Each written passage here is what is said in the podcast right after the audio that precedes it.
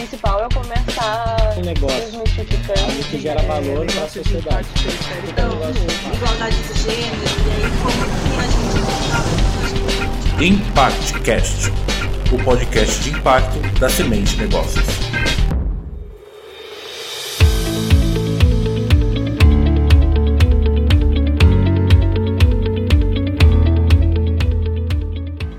Pessoas! Esse é o Impact Cast, o podcast de impacto da Semente Negócios. Eu sou a Daiane Almeida, consultora da Semente e sua host. E hoje nós estamos aqui para falar de, mais uma vez, um assunto super interessante: atuação do governo no fomento de inovação por meio do empreendedorismo. E para esse papo, eu tô com dois convidados super bacanas para falar com vocês. Mas, para que vocês conheçam, eu vou deixar que eles se apresentem. Olá pessoal, tudo bem? Quem fala aqui é o Felipe, é uma grande oportunidade estar podendo participar. Gostaria de agradecer a Daiane por ter convidado a gente para compartilhar um pouquinho dessa experiência. Bem, eu atualmente estou na Secretaria de Inovação e Tecnologia do município como diretor do Departamento Técnico de Empreendedorismo Inovador. Também atuo muito com pesquisa como doutorando da Universidade de São Paulo nessa área. Fala pessoal, tudo bem? Aqui é Guilherme Hallisch. É, primeiro lugar, queria agradecer a Dai e a Semente pelo convite, minha estreia em podcasts, então um pouquinho nervoso aqui, mas acho que vai dar tudo certo. É, eu tenho atuado no ecossistema de empreendedorismo há cerca de sete anos, tenho passagens pelo ISIS, pelo Sebrae São Paulo, é, pela Desampa, uma agência de desenvolvimento que presta serviços para a Secretaria de Desenvolvimento Econômico da Prefeitura de São Paulo. E atualmente sou consultor é, e head de parcerias na Waira, é, plataforma de inovação aberta do grupo Telefônica, entre outras coisas, inclusive uma colaboração num dos projetos da Semente, o Desafio Conexus. Bem, como vocês perceberam, o time hoje, apesar de ser pequeno, é um time de peso e a conversa vai ser também de peso. Então, para trazer um pouco de contexto para essa conversa, em geral, quando a gente fala de parcerias público-privadas, a gente está falando de parcerias entre o governo e o setor privado para a administração de algum tipo de órgão que tenha essa, essa carência. Mas a conversa de hoje ela vai para um outro caminho que a gente quer falar mais sobre a questão de como a, o governo ele tem buscado soluções no setor privado para conseguir resolver problemas tanto do próprio governo quanto no fomento do ecossistema de empreendedorismo, tanto a nível São Paulo, que é onde nós estamos, quanto alguns cases a nível Brasil. Então, para começar a conversa, eu já quero deixar aquela pergunta que é o que, que no dentro do que vocês estão fazendo hoje, tanto Felipe quanto Guilherme, como é que vocês enxergam essa atuação do governo? Ela é uma coisa mais simples de acontecer? Ela é mais complexa? Tem muitos atores envolvidos? Como é que isso funciona na prática? Legal, Dai. É, bom, a minha visão é que eu acho que o, o, governo, o poder público, tem um papel essencial quando a gente fala de, de ecossistema de empreendedorismo, né? Então, e, e, usando daí esse conceito de ecossistema bem da, da natureza mesmo, né, onde diversos players, diversas organizações se interrelacionam num, num ambiente não hierárquico, de muita troca e de muita colaboração, onde cada um tem um papel a cumprir e algo a, a entregar pensando no desenvolvimento de novos negócios e novos empreendedores. Né? Eu acredito muito no, no, no papel que o poder público tem é, nesse sentido e, e daí a gente pode falar desde do papel no âmbito legislativo, no âmbito de regulamentação também, né? Então, há, há alguns anos atrás, né, a gente viveu uma polêmica muito grande quando o Uber estava chegando na cidade de São Paulo. Talvez o Felipe possa compartilhar um pouco de como foi estar lá dentro nesse, nesse processo. É, mas eu, nos últimos anos, me envolvi muito com projetos onde o, o poder público, de alguma forma, estava buscando ser um ator dentro desse, desse ecossistema, né? um ator ativo. Então, no Sebrae, que sim faz parte do Sistema S, mas é uma organização, digamos, mista, né? pública e privada, ela, a gente atuava no, no, na aceleração, no desenvolvimento direto de startups né? em todo o estado de São Paulo, mas o Sebrae a gente vê isso, essa atuação no Brasil inteiro.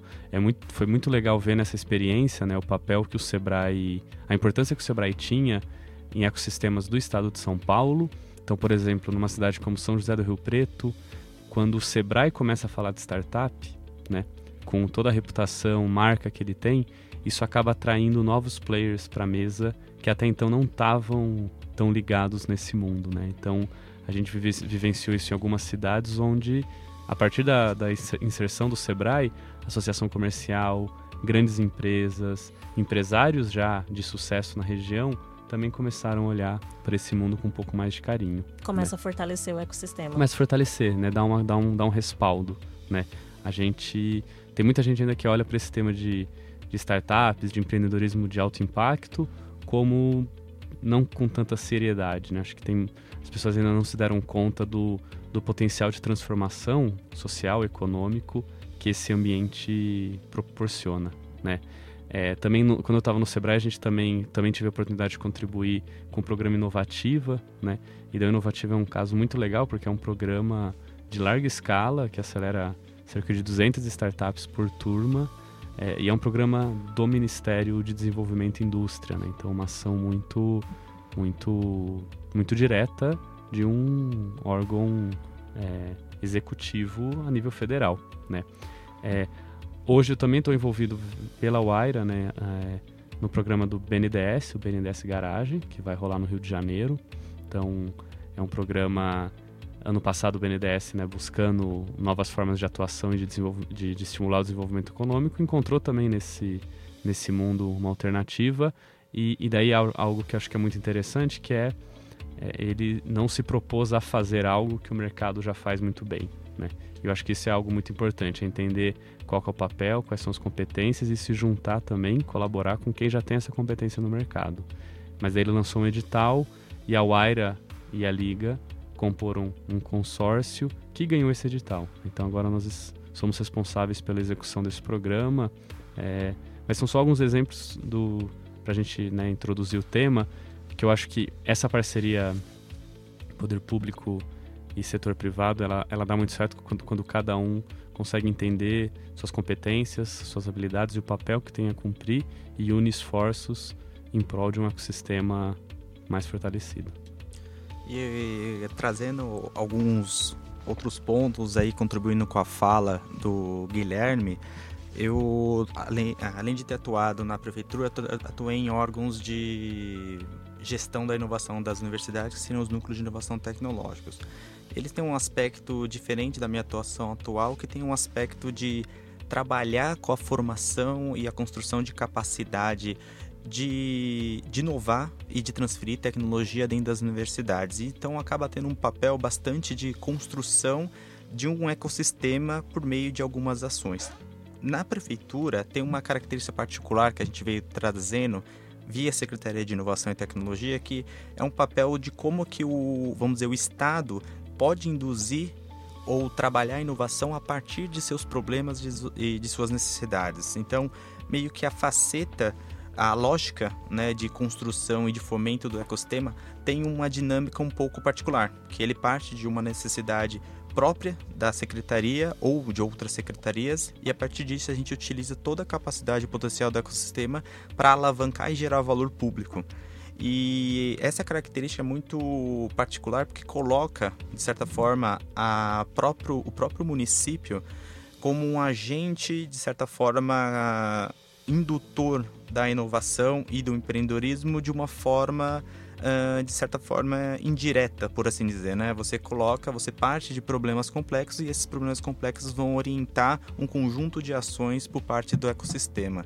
E isso, de certa forma, é muito bacana, né? Porque você consegue utilizar o potencial e, e particularidades do setor privado, seja elas startups, empresas inovadoras, de certa forma, com uma direção que consiga responder às necessidades de um conjunto de cidadãos e esses cidadãos serão, de certa forma, contemplados diretamente com essas, uh, uh, uh, os esforços de todo um ecossistema.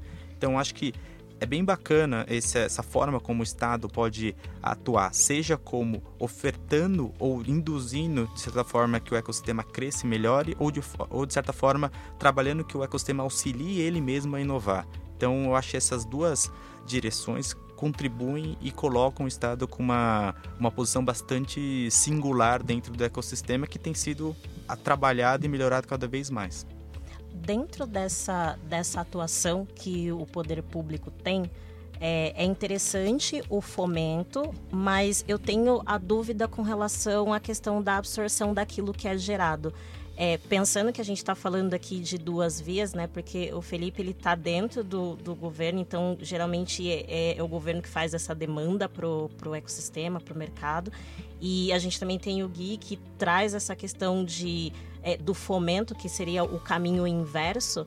É, como é que funciona essa questão da absorção? O governo realmente consegue hoje absorver essas soluções ou ainda existe algum tipo de dificuldade e aí precisa se pensar em outros tipos de formato para que isso aconteça? Essa é uma pergunta bastante capciosa da sua parte, que na verdade é um dos grandes, vamos dizer, um dos grandes problemas, por assim dizer, ou um dos grandes obstáculos, ou melhor, um dos grandes desafios que a administração pública atualmente tem é justamente como a gente internaliza, absorve e mantém soluções inovadoras. E por que isso? Existe um conjunto de coisas que acabam de certa forma, limitando a capacidade da administração pública. Eu vou falar do município porque é onde eu estou atuando né, é, agora. Uhum. Mas de constituir uma, ah, um, um canal efetivo de absorção dessas soluções. Uma delas é, por exemplo, a dificuldade regulatória e legislativa de contratação de soluções de alto risco. Então isso é um, uma particularidade do, do, não só do governo municipal, mas federal, estadual, de como é que a gente consegue internalizar soluções que eventualmente a gente não sabe se elas vão dar certo. É um, do, um grande obstáculo que a gente tem trabalhado atualmente. Outro, a questão de capacidade em governo para absorver essas soluções. Não se basta ter um conjunto de soluções no mercado, que é o que a gente confronta hoje em dia. Ah, um monte de gente chega com um monte de soluções bacanas que a gente fala, ah, isso aqui resolve o problema, o seu problema XYZ no município. Mas se a gente não tem a capacidade interna para assegurar essas soluções, e nada adianta. Então a gente tem uma questão de recursos humanos dentro do município que precisa ser melhor trabalhado e capacitado para absorver diferentes tipos de tecnologias e soluções inovadoras antes mesmo da gente sair para buscar no mercado. E terceiro, existe também um aspecto de que é tem a ver com o primeiro, que é uma questão de cultura organizacional avessa ao risco. A gente geralmente, ou seja, majoritariamente, melhor dizendo, a gente é desestimulado a inovar e absorver e comprar risco dentro da administração pública, o que implica também criar barreiras que a gente não consiga necessariamente qualificados dentro da MAC possam, possam causar bastante impacto. Um exemplo bem claro é que qualquer solução, de certa forma, ou qualquer coisa, contrato, geralmente afeta diretamente o servidor público. Ou seja, se isso eventualmente cair uh, em tribunais de conta ou qualquer coisa do tipo, vai, que, o, o servidor diretamente será penalizado por qualquer coisa que for contratada e não estiver de acordo na prestação de contas. Então, uhum. a grosso modo, meu CPF que estaria na roda uhum. se desse qualquer problema. Isso cria uma cultura organizacional aversa a risco, você não tem canais efetivos que a gente consiga criar um diálogo saudável com o ecossistema para trazer inovação para dentro do governo e aí contratar também essas soluções.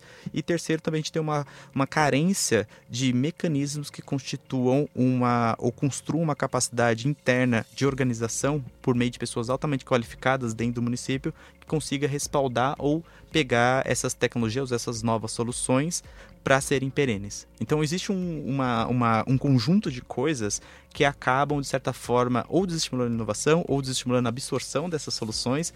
E a gente tem tentado, por meio, por exemplo, de um projeto que a gente está agora, que é o PitSampa, trazer, por meio do concurso de projetos previsto na lei de licitação, uma forma de desenvolvimento tecnológico e dentro da máquina pública, no qual consiga de fato é, absorver, é, fazer essa opressão assistida para que a gente consiga construir soluções efetivas e perenes dentro do serviço público, dentro da administração pública, para ofertar serviços melhores. Então é uma coisa que a gente tem feito, que a gente percebeu que se a gente não consegue contratar e manter via contratação de serviço a inovação, então vamos fazer o seguinte: vamos colocar lado a lado os inovadores com os servidores públicos, vamos capacitar todo mundo. E vai haver transferência de conhecimento nessa história. Legal. Então, é uma prática que a gente percebeu por meio de uma outra prática bastante inovadora, que foi o concurso de projetos do MobLab, que eles tentaram fazer isso, mas por N variáveis acabou, acabou não rolando. Uhum. Então, isso é uma coisa que eu acho que talvez é uma, um, um, vamos dizer, um pequeno passo onde existe um, um conjunto de oportunidades para serem feitas e bravadas nesses, nesses três grandes pilares aí. Legal. É, acho que é legal olhar também para essa dificuldade da, da contratação, que sem dúvida é uma barreira muito grande na hora de contratar inovação, né, do ponto de vista do setor público. Mas também olhando pelo lado do mercado, participar de um processo licitatório é muito caro, é muito custoso, o custo de transação é muito alto, né? E mesmo quando você ganha, o custo de transação continua sendo alto, porque os processos de prestação de contas, a burocracia é muito grande.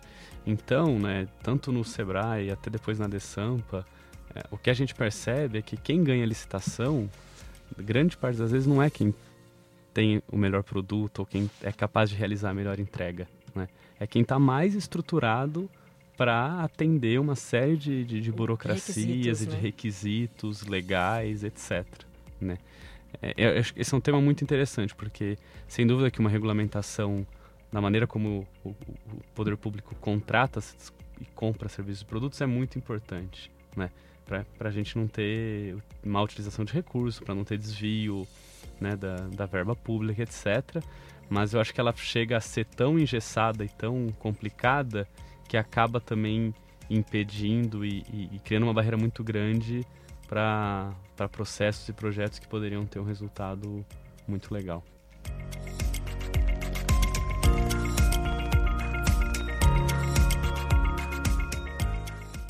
E aproveitando esse gancho é, que você tocou dos resultados, de N casos que a gente tem, né? Porque acho que alguns foram citados. Se vocês quiserem citar mais cases, fiquem à vontade. Mas dentro do que a gente já tem visto e acompanhado dessas parcerias entre o poder público e o setor privado, o que, que a gente já tem de resultado efetivo? O que, que a gente poderia dizer? Olha, esse aqui é um caso que foi bem bacana, deu certo e apesar das complexidades, das limitações, dificuldades, barreiras que a gente tem, ainda assim foi possível é, ter resultados interessantes. Ah, eu acho que o. Eu já citei o Inovativa, mas acho que o Inovativa é um caso muito legal, porque é um programa a nível nacional que já. Eu não, não sei os números atualizados, mas me arrisco a dizer que já apoiou mais de duas mil startups, né? E às vezes, para uma startup que está em São Paulo, né, participar de um programa remoto que tem apenas do, né, dois pontos de contato presenciais em seis meses é pouca não, coisa. É pouca coisa. Mas para uma startup que está no Amazonas, no Amapá, no é interior do coisa. Tocantins, é muita coisa, né? Ele, a, é, se a gente fosse esperar um ecossistema se desenvolver ao redor dele para dar esse tipo de apoio, isso vai demorar décadas, né? Não é nem anos, né? Então acho que é um, é um programa que, que, que conseguiu achar o seu espaço dentro do ecossistema, né? E, e, e, acho que isso é muito legal, né? Normalmente os programas que dão certo são aqueles que, quando a gente fala de desenvolvimento de, de negócios inovadores, a gente sempre fala de primeiro olhar o problema, entender o contexto e depois pensar numa solução, né? Uhum. Eu acho que a maioria dos programas, é, iniciativas do poder público que têm sucesso são equipes técnicas normalmente que tiveram um olhar muito aguçado para entender o contexto, o cenário, né? olhar para dentro para os recursos que tem à disposição e aí sim pensar, não, então vamos fazer um, um, programa nesse formato X. Né? O próprio Inovativa já mudou de, de formato mesmo, acho que mais de três vezes nesses últimos cinco anos. Né?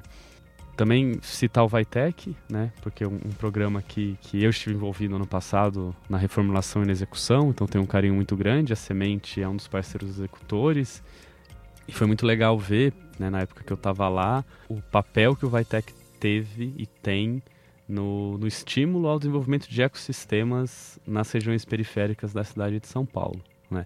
Se a gente for pensar, São Paulo é uma cidade muito grande, quando a gente olha para ecossistema, um, um, aspecto muito importante do ecossistema é a densidade. Né? Então, é, onde as pessoas se encontram, onde elas trocam, onde elas colaboram. Né? São Paulo está muito disperso ainda. Né? Tem, Bastante. Tem, tem, vários pontos. Né? Então, a, a, gente tem aqui na Paulista Consolação um, um, foco de negócios, a gente tem depois ali na, na Vila Olímpia um outro foco. Né? Não tem um único lugar que você fala, não, quer falar com, com empreendedores de startups ou de impacto, vá para aquele lugar. Né? Uhum. Isso ainda está em construção. E se a gente pensar que é uma cidade muito grande, isso faz sentido, né? E, mas é legal ver o Vitec exatamente como é, um, um, catalisador e um, um, potencializador de novos ecossistemas na Zona Sul, na Zona Leste, na Zona Norte, né? Que tem um, um potencial de geração de, de inovação muito grande, né? É, por enquanto, acho que gostaria de citar esses dois casos. É, eu, eu gosto de citar um caso, particularmente eu acho eu gosto bastante, que é o PIP FAPESP. É um programa que eu acho interessante porque, de certa forma, é uma agência de fomento, né, a FAPESP, é, que basicamente ela tem uma é um programa bastante é um dos programas mais longos com um certo com grau de continuidade de um governo de, de um programa do estado no qual já aportou 1.392 empresas inovadoras com recursos em três fases, que é o PIP1, que é focado no desenvolvimento de uma pesquisa aplicada para um desenvolvimento tecnológico, depois aplicação do desenvolvimento tecnológico e no, no última fase, tecnologia para o mercado.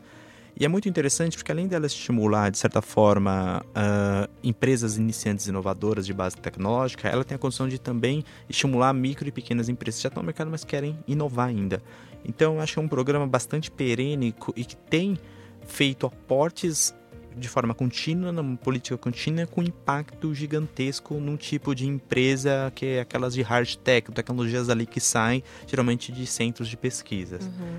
Um outro programa que eu queria citar também é um programa que é, é o Residência Maker, que é um programa que a gente lançou recentemente para credenciamento de organizações interessadas, que o foco dele é justamente trabalhar com empreendedores ou inventores que tenham soluções na área da saúde dentro de, eh, de problemas no âmbito do município, especificamente obesidade, obesidade infanto-juvenil, diabetes tipo 2 e outros problemas com problemas cardiorrespiratórios. E a ideia da iniciativa era estimular a criação de soluções é, que pudessem auxiliar a própria Secretaria da Saúde a absorver essas soluções também. Então, o legal é que a gente foi um edital no qual um edital de chamamento que a gente trouxe é, tá, chamou organizações que pudessem submeter um modelo de incubação barra aceleração barra de trabalho com essas é, com essas inventores e empreendedores iniciantes e a partir desse método que elas estão implementando, elas vão fazer todo um trabalho com duração de por volta de seis meses para que essas soluções possam chegar até toda a cidade e aos seus munícipes. Então eu acho que é uma iniciativa que a gente conseguiu ter um recurso bem razoável via funda, é, Fundo Socioambiental da Caixa e a gente fez essa triangulação entre as necessidades do governo, da prefeitura, a oportunidade de ter recursos do Fundo Socioambiental da Caixa alinhado com a, a, a premissa deles de alguns eixos estratégicos com a capacidade operacional de uma organização para operacionalizar um programa com essas características.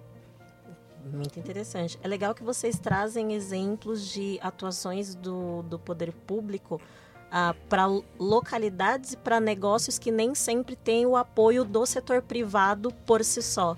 Então, uh, por exemplo, o Gui falou do, do Inovativa, que está indo, por exemplo, para Amazonas, que nem sempre o setor público, falando aí talvez de aceleradoras ou consultorias de educação empreendedora, conseguem, por conta própria, chegar até lá.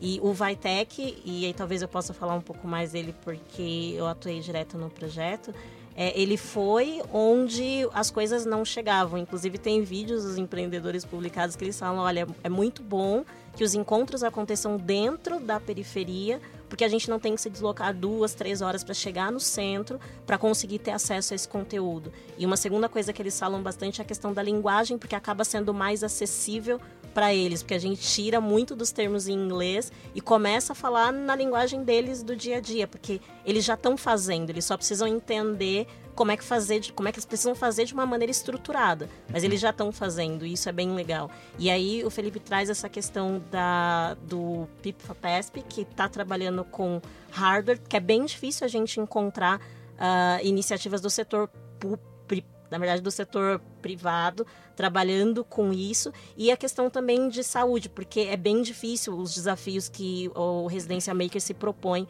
a resolver. Então, tem uma atuação interessante para desafios mais complexos, quando a gente coloca o, o, o poder público uh, envolvido no, no sentido de estimular a inovação por meio do empreendedorismo. Mas isso é uma coisa que é comum de acontecer, é intencional, vamos dizer assim, ou é simplesmente porque a gente olha para problemas que não estão sendo resolvidos e decide se focar nesses problemas? Dá, eu acho que, como eu mencionei, eu acho que o, o grande mérito é quando, quando esses programas ou essas iniciativas conseguem olhar para o que tá, já está sendo feito no mercado, encontrar os gaps e as oportunidades de atuação, né? É, no próprio no próprio Vitec, né? No passado, durante a reestruturação, foi feito um trabalho muito grande de escuta mesmo, né? Então, o Vitec até 2017 era um simples edital, né? Ele selecionava empreendedores que tinham ideias apenas e recebiam recursos para transformar suas ideias em produtos, né? E a realidade era que a esmagadora grande parte desses empreendedores acabava o dinheiro, eles até muitas vezes tinham criado um produto, mas não tinham modelo de negócio, não sabiam como, ia, como iam gerar receita para quem quer vender, né? Então, no processo de transformar o Vitec num programa de desenvolvimento de negócio, de aceleração, teve um processo muito, muito grande de escuta, né? De quem conhece a realidade desses empreendedores, de quem está em contato direto com eles, para entender onde, onde estão os gaps. Né? E o que a gente percebeu na época é que já tem empreendedor na periferia empreendendo negócios inovadores. Né? Então, vamos apoiar esse pessoal que já está dando os primeiros passos, mas que ainda enfrenta muitos desafios e que, ao mesmo tempo, quando ele tenta acessar o ecossistema da cidade de São Paulo, ele ainda enfrenta muitas barreiras, né? Barreiras sociais, barreiras econômicas, barreiras geográficas até mesmo, né? Então, para quem mora no Capão Redondo, não é tão simples vir e frequentar o campus todo dia, né? É, inclusive, ou até coisas mesmo que, que a gente esbarra em, em barreiras é, históricas da nossa sociedade, né? Então, a gente ainda vê que é, mulheres e negros, por exemplo, têm uma dificuldade muito grande de captar investimento, né? Mesmo quando eles têm negócios que param de pé e que tem potencial de crescimento, né? Então, e, daí no Vitec a gente tinha uma turma de dois terços, né? De, de empreendedores que se reconhecem como negros, né? Então, eu acho que e, isso é muito importante, né? Olhar para o mercado, ver o que está sendo feito, não tentar reinventar a roda, né? Porque então faz sentido o governo criar uma aceleradora na cidade de São Paulo, considerando que já existem tantas aceleradoras, né? Acho que não, mas com certeza tem gaps aí nesse nessa jornada empreendedora, né, que podem ser muito bem preenchidos por essa atuação, seja do governo ou em parceria com o setor privado. É, eu, eu concordo muito com o Gui. Eu acho que a questão de reinventar a roda é o que mais acontece às vezes e é muito custoso. E eu e assim, estando no, dentro da administração pública, isso é bem, bem comum, porque eu acho que às vezes uh, existem ações que acabam, de certa forma, uh, sendo bem vistas por tomadores de decisão e eles basicamente replicam essas iniciativas sem ao menos contextualizar ou ver se essas, essas ações de fato vão resolver um problema ou estão atendendo uma necessidade real, seja do município ou da própria administração pública. Então, uma coisa que é importante é sempre ter em foco, ou pelo menos ter clareza do que se busca resolver e nisso ter ações. Então, até vou trazer um exemplo aqui que eu acho que pode até causar polêmica, então peço desculpa, Dai. É, no aspecto. Queremos polêmica. É, Gostamos de polêmica. Mas no aspecto, por exemplo, de GovTechs, né? É muito. Ficou uma prática comum achar que as GovTechs vão resolver os problemas de administração pública. E não é. As GovTechs são agentes importantes e é, isso não é uma questão de que elas não têm importância para o governo mas existem outros problemas que o governo também precisam ver que outros atores vão conseguir responder também. Uhum. E criou-se uma narrativa cada vez mais consistente, cada vez mais forte e alta que as GovTechs vão trazer a solução para o governo. Quando na verdade vezes, o problema do governo às vezes é uma coisa que de certa forma já está dada e não é uma solução radicalmente inovadora, uma solução inovadora, mas que às vezes é igual eu tinha colocado inicialmente, às vezes é um problema de contratação. Não é que a gente o governo não queira interagir com as GovTechs, nada disso, mas que às vezes não consegue. E não conseguir, às vezes, é o problema que precisa ser resolvido, né?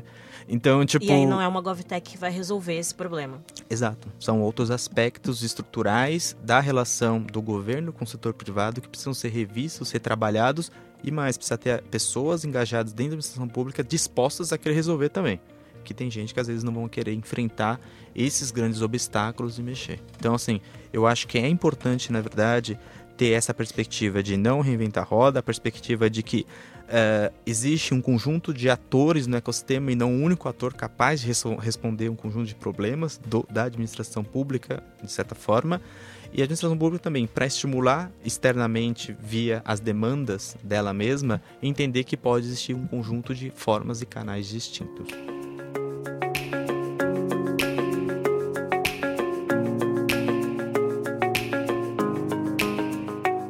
E aí a última pergunta para a gente terminar o episódio de hoje é como é que a gente faz, ou como é que, enfim, setor público, setor privado, eu como pessoa física, enfim, como é que a gente consegue fomentar uh, esse tipo de parceria entre o setor privado e o setor público? É, entre o setor privado e o poder público? Boa pergunta.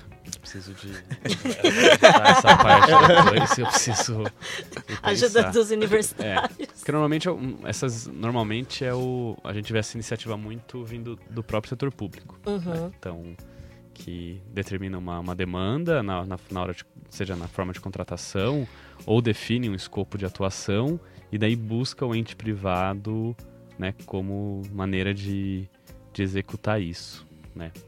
É, do lado oposto, é, eu acho que o que o Felipe falou é muito, é muito interessante, né? Porque a gente está vivendo um momento de, de crise de identidade do brasileiro com o poder público, né?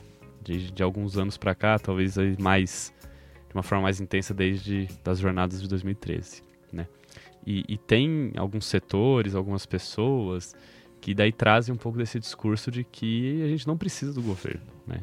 Que o governo é ou que é, é muito comum você ouvir isso, né? Até dentro de, de, de, verticais de negócios de impacto, né? Saúde, educação, moradia, etc. De, de startups que acham que vão, vão resolver tudo, né? E que não precisam de política pública como, como um alinhado, né? Então acho que talvez a primeira coisa seja a gente fazer uma reflexão bem madura mesmo de, sim, temos uma crise, precisamos exigir cada vez mais, né, do, do governo e, e, dos nossos representantes eleitos, mas é, acho que é, é, é inocência achar que o mercado vai dar conta de resolver todos os problemas que existem hoje na vida em sociedade, né? É, Estava até vendo um post esses dias de uma pessoa que está morando em Lisboa, fazendo uma viagem para os Estados Unidos, né? Então, é, formas muito diferentes, né? A, a, Portugal caminhando para uma democracia social, de, de, de, reforçar direitos, e os Estados Unidos muito voltada para o mercado, né? E ele relatou isso, falou, os Estados Unidos é, você vê muito mais morador de rua, muito mais gente pedindo dinheiro, muito mais gente em situação de miséria, né? Eu, eu acredito muito no mercado, acredito muito no, no potencial dessa parceria com o poder público, muito nesse caminho de, de unir competências, unir recursos e unir forças é, em prol de um objetivo comum, né? que no fundo o objetivo é o mesmo, o que muda muitas vezes é a forma de, de, de enxergar o melhor caminho para resolver esses problemas.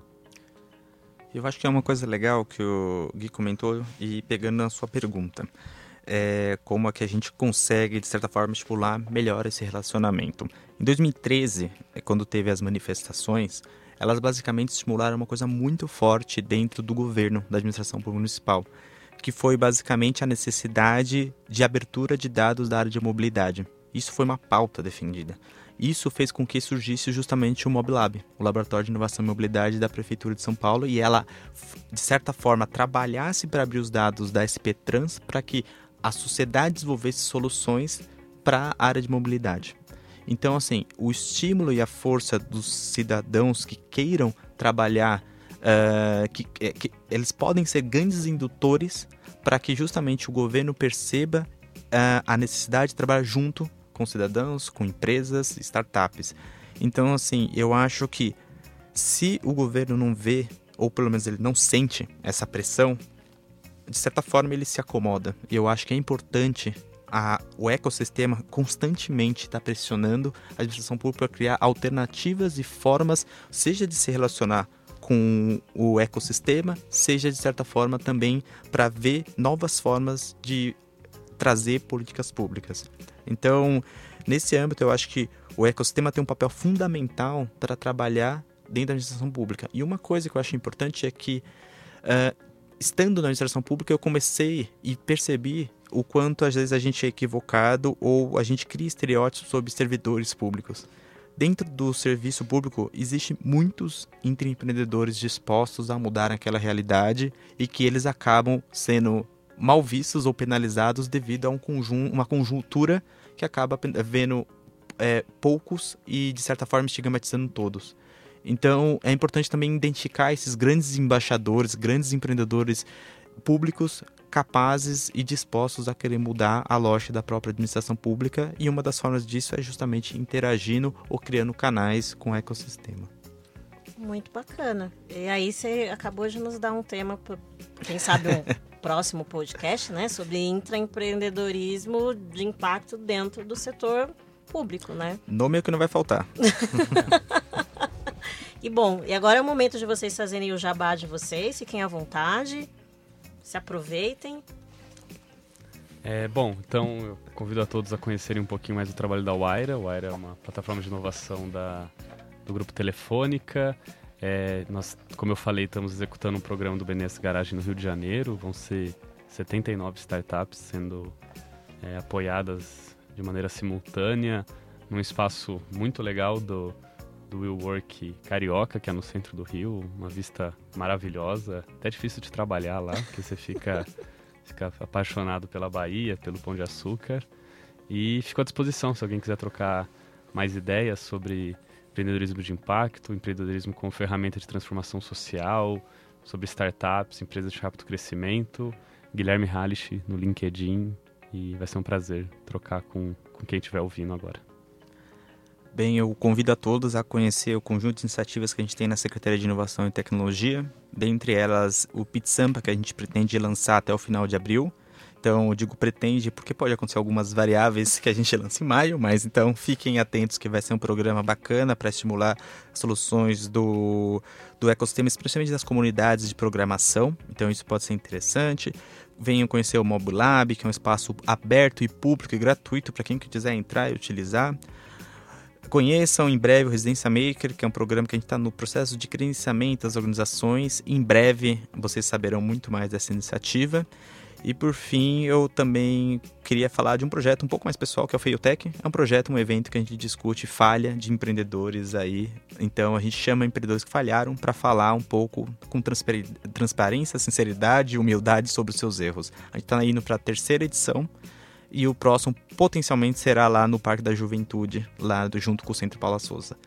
Então, por Legal. fim, eu acho é bem divertido. Tem sido, tem sido, tem dado bastante certo. E por fim, assim como o Guilherme, quem quiser me adiciona no LinkedIn, Felipe Massami, com dois S, M, Maruyama, com Y. Não é nada fácil, qualquer coisa, pergunta pra Daiane e ela passa o nome.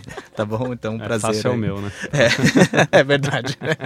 Bem, fiquem tranquilos com os nomes. Vai estar na descrição do podcast, com a mini bio de vocês, o pessoal poder procurar, bater um papo.